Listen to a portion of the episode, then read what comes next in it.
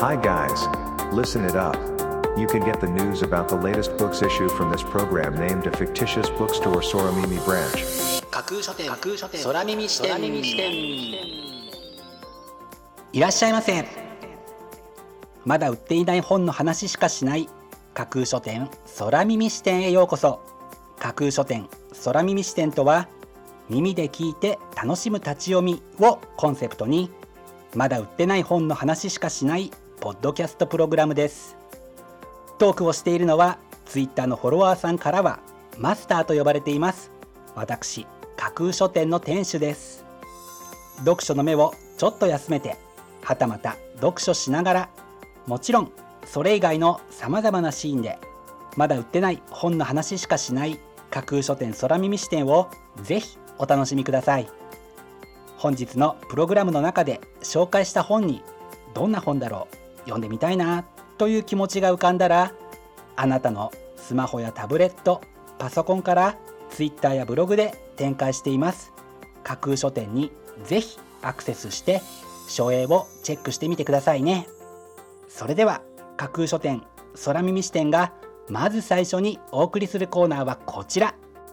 マスターのひとりごと。数日前まで暑い暑いと言っていたにもかかわらず今日は涼しいを通り越して肌寒くすら感じます。そんなわけで今日はさすがのマスターも短パンから長ズボンへのシフトを行いました。いよいよ本格的に衣替えのことを考えなくてはいけないのかもしれませんね。秋の気配を感じつつマスターの独り言パート2へと続きます。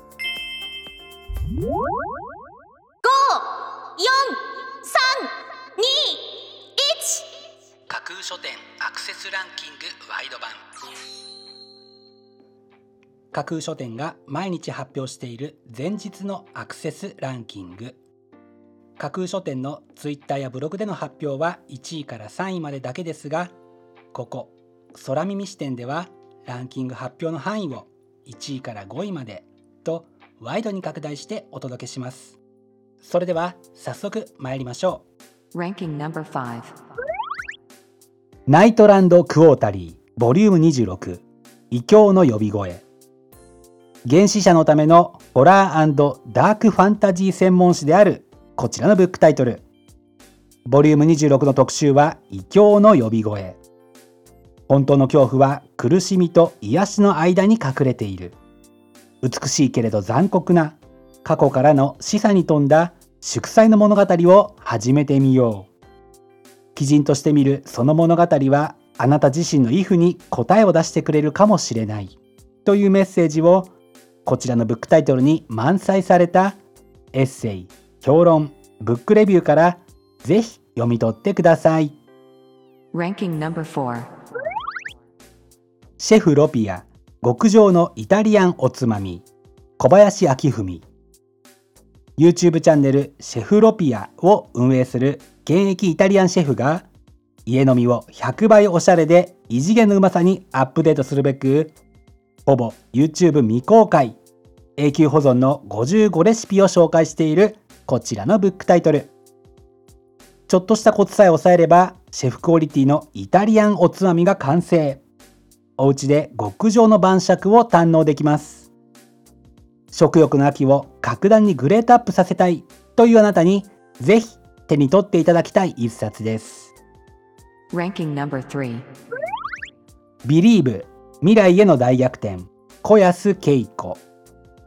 性差別を見える化するには差別をしている人には差別をしている意識がない。これこそが昨今取り沙汰されている地方政治家や元スポーツ選手らの炎上の根源といっても過言ではありませんあなたなら問題を認識すらしていない相手をどんな言葉で説得しますか？というのが本書の紹介文です。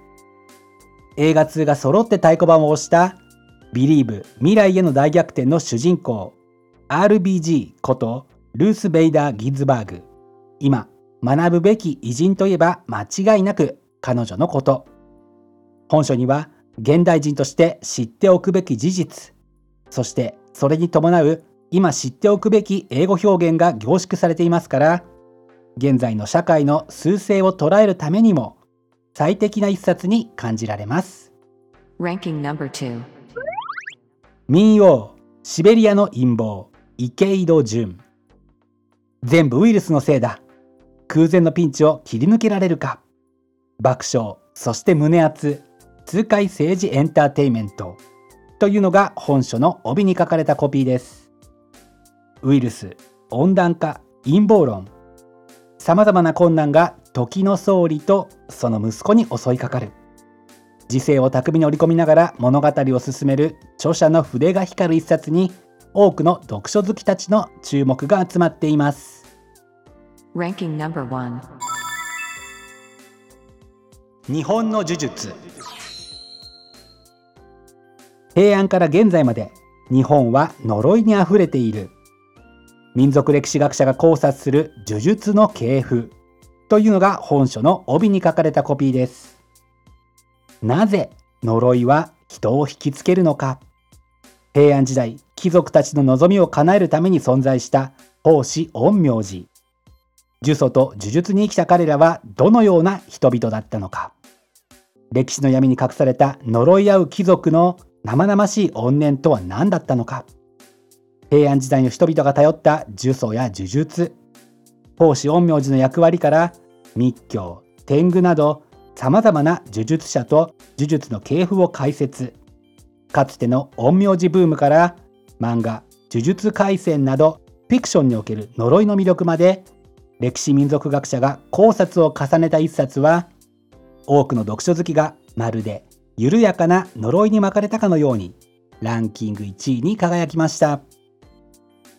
本日のランキング1位になりました重田真一さんの「日本の呪術」は MDN コーポレーションから10月6日発売です。では本日のランキングをもう一度おさらいしましょう。第5位ナイトランドクォータリーボリューム26異教の呼び声。第4位シェフロピア極上のイタリアンおつまみ。第3位ビリーブ未来への大逆転。第2位民謡シベリアの陰謀。そして第1位は重田真一さんの日本の呪術。という結果でした。各ブックタイトルの詳細は架空書店のツイッターやブログでチェックしてくださいね。もうすぐ発売になるというワクワク。発売日当日欲しかった本が手にできる。という喜び。ぜひご予約はお早めに。以上架空書店アクセスランキングワイド版でした。架空書店空耳視点お送りしています。架空書店空耳視点続いてのコーナーは架空書店のマスターが選ぶ今日の一冊。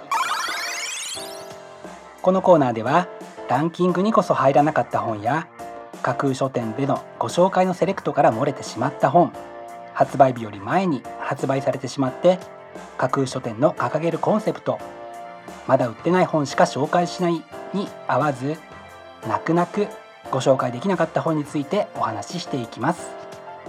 本日架空書店のマスターが選んだ本はこちら。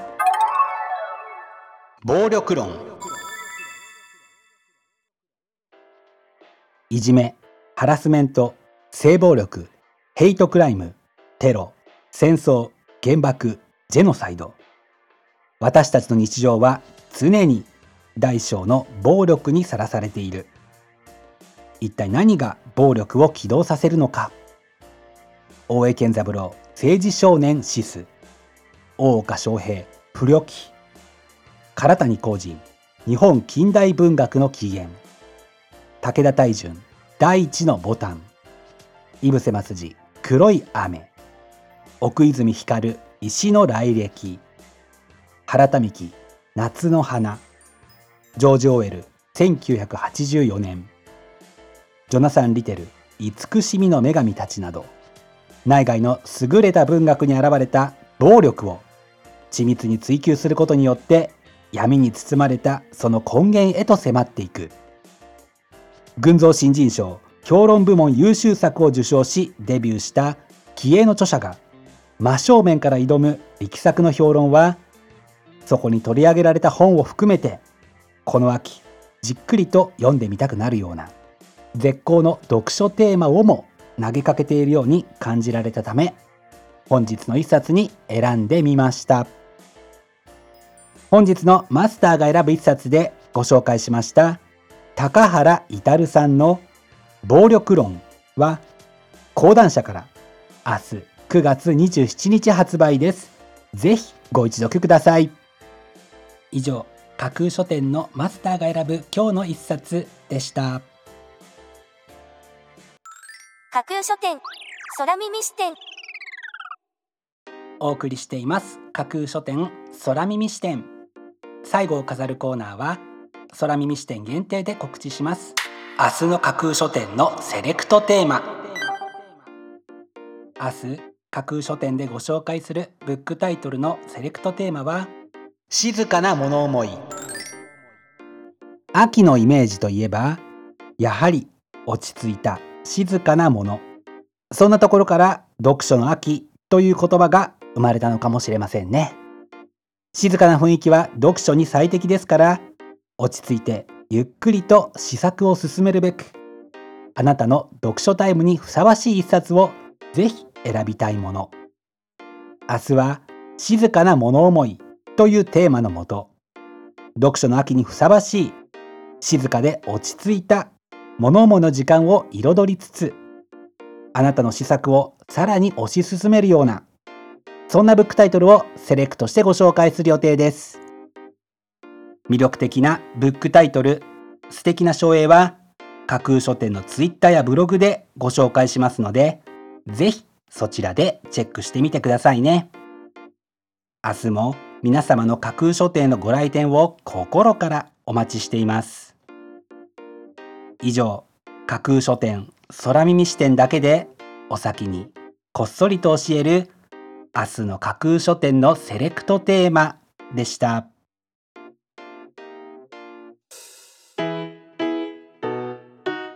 架空書店空耳視点。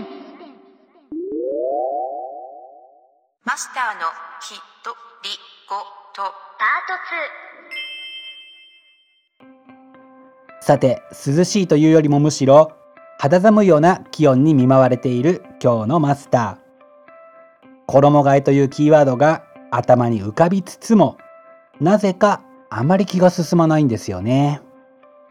考えてみると外出の機会が減って秋物のファッションを目にする機会がなくあれが可愛いとかかっこいいとかこんなアイテムが欲しいといったことが浮かばないのが原因かもしれませんね。今年の秋は一体何を着るべきかそしていよいよ着るものがないという事態に陥ってしまうのではないかちょっと戦々恐々としているマスターです。架空書店架空書店架空書店空耳視点まだ売ってない本の話しかしない。架空書店空耳視点。架空書店空耳視点では各ポッドキャストのサイトやツイッターであなたからの声をお待ちしています。ぜひお気軽にお寄せください。また今度出版される本を読書好きの方にぜひ紹介したいという熱意あふれる出版社編集者そして著者自らの番組出演希望も大歓迎です。ぜひご検討ください。まだ売ってない本の話しかしない架空書店空耳視点。最後まで聞いていただいてありがとうございます。楽しい読書の時間をお過ごしください。本日はここまでです。またお耳にかかります。ごきげんよう。